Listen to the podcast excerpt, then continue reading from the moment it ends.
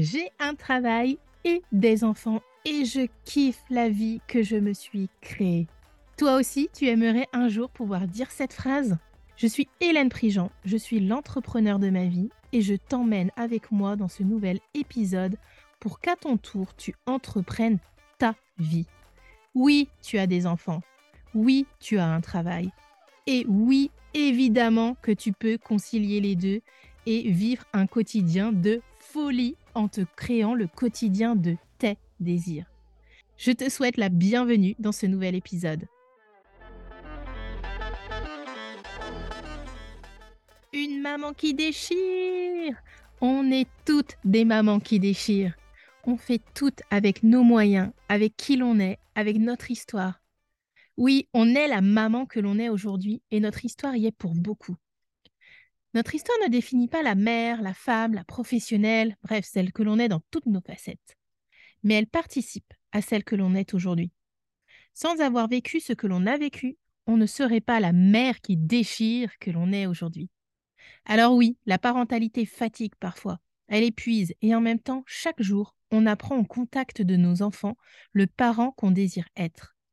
Et quand on prend le temps de réfléchir à sa parentalité, et à la façon dont on désire la vivre au quotidien avec ses enfants, on met de la conscience sur notre parentalité. On met de la conscience sur la mère que l'on désire être pour nos enfants. Alors la parentalité consciente, c'est quoi?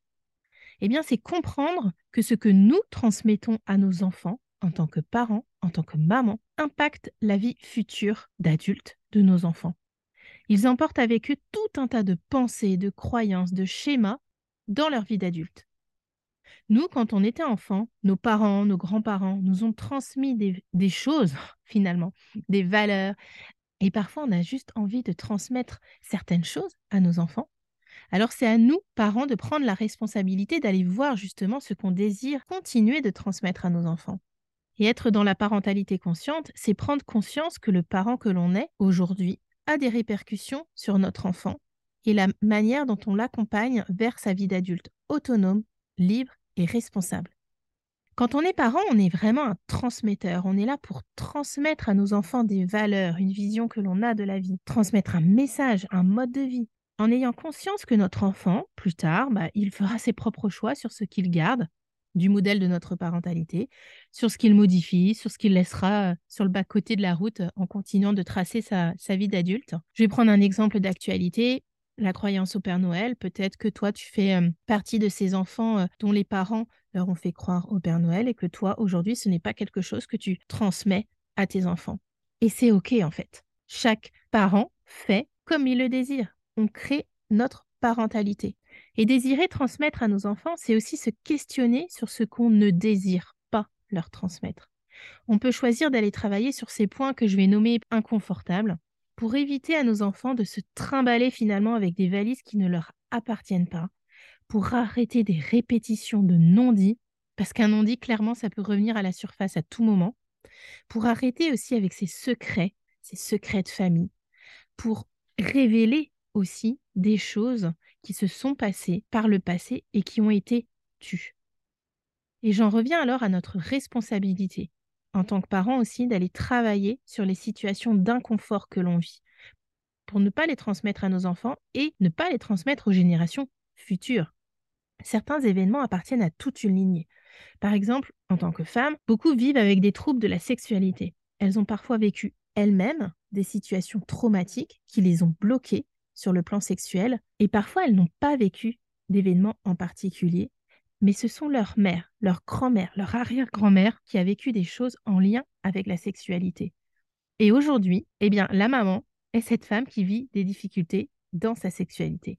Un autre exemple, c'est qu'on peut transmettre quelque chose de super parce qu'en fait, ça nous tient à cœur à nos enfants. Je pense à la transmission d'une entreprise, par exemple, qui va se faire de génération en génération. Et la génération à qui revient l'entreprise n'a parfois pas son mot à dire alors que d'hériter de cette entreprise n'est finalement pas du tout un cadeau pour la génération qui la reçoit, parce qu'elle n'y voit tout simplement aucun intérêt. Et elle va quand même rester au sein de cette entreprise, parce que c'est comme ça, c'est ce que je vais nommer un peu le poids des traditions, quitte à ne pas s'épanouir dans son travail.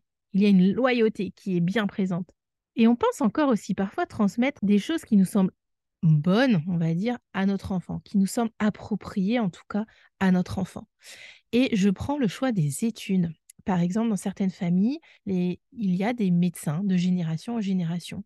Donc le choix des études pour notre enfant va être évident en tant que parent, chez les parents, parce que dans la famille, il y a toujours eu un médecin de génération en génération.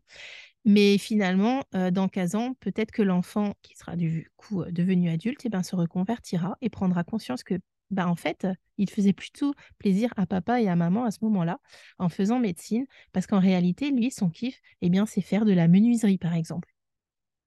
Alors le passé est passé. Oui, le passé est passé, on ne peut pas le modifier. Par contre, on peut modifier le regard que l'on porte sur ce qui s'est passé et sur les ressentis aussi qui vont avec. On peut euh, changer notre regard sur le passé et vouloir ressentir aussi une certaine paix, une certaine sérénité en connectant à ce passé. On peut être ce parent en paix avec les parents qu'il a eus, avec la parentalité qu'il a reçue. La parentalité que l'on a reçue vient elle aussi de ce que nos parents ont reçu de leurs parents, donc de nos grands-parents. Et c'est revenir finalement à la parentalité au fil des générations. Comment est-ce qu'elle a été transmise? On a des parents, des grands-parents, des arrière-grands-parents, des ancêtres qui ont pratiqué une parentalité qui était la leur, avec leurs moyens, avec qui ils étaient, qui était propre à ceux qu'ils étaient à ce moment-là. Certains ont bougé les codes, d'autres se sont tus, D'autres ont été tués justement parce qu'ils euh, étaient des précurseurs. Ils ont tous fait avec leurs moyens et leurs capacités.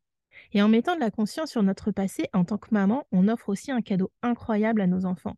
On s'allège de nos blessures des traumas vécus de génération en génération et on est là pour ne pas continuer le processus. On est là pour le briser, pour l'assainir, le purifier et permettre à nos enfants de poursuivre leur chemin, de tracer leur route parce qu'ils n'auront plus à se préoccuper de ça parce que nous, en fait, en tant que parents, on l'aura déjà fait. Alors quand on pratique la parentalité consciente, on le fait pour soi, pour nous alléger et on le fait aussi pour nos enfants. Et c'est aussi en ça que j'adore être maman aujourd'hui et que c'est une pépite pour moi. C'est que j'ai vraiment pris conscience que tout le travail d'introspection que j'ai fait à partir du moment où je suis devenue maman, eh bien, je l'ai fait pour moi en premier lieu parce que je ressentais vraiment à un moment donné le désir irrépressible, vraiment, d'aller voir dans mes lignées. Je ne savais pas pourquoi, je ne savais pas du tout ce que j'allais y trouver, mais j'ai juste suivi mon instinct d'aller voir par ce biais-là. Et je l'ai donc fait pour moi dans un premier temps, pour m'alléger d'un poids, parce que j'avais vraiment cette sensation-là, et finalement ce poids ne m'appartenait pas. Ça, je l'apprendrai plus tard. Et en même temps, ça aussi, je l'apprendrai plus tard, mais je, je le faisais pour mes enfants, en fait, pour les amener à évoluer vers leur vie d'adulte de façon bien plus légère, en ayant déjà fait, moi, un travail sur moi-même.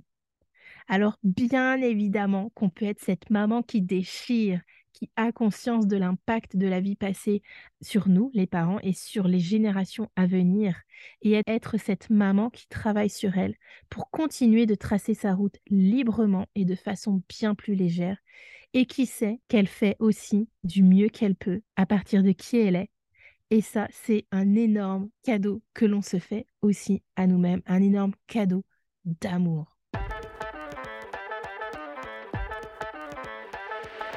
Si tu désires toi aussi créer le quotidien de tes désirs en conciliant travail et vie de famille, je t'accompagne à faire de ton temps ton allié pour te sentir plus sereine face au temps, pour arrêter de courir après le temps, pour te dégager du temps pour profiter tout simplement des gens que tu aimes et faire ce que tu as envie de faire. Alors si tu es cette maman qui travaille et qui désire et passer du temps de qualité avec ses enfants et avoir un travail qu'elle kiffe, mon accompagnement, la magie du temps est pour toi. Je t'invite alors à me contacter via le lien dans le descriptif du podcast.